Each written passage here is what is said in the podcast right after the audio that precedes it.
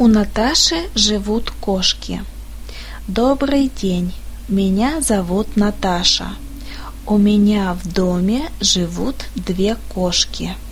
Одна британская короткошерстная, ее зовут Алиса.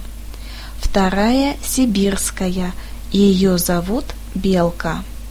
Алиса имеет голубой окрас, яркие оранжевые глаза.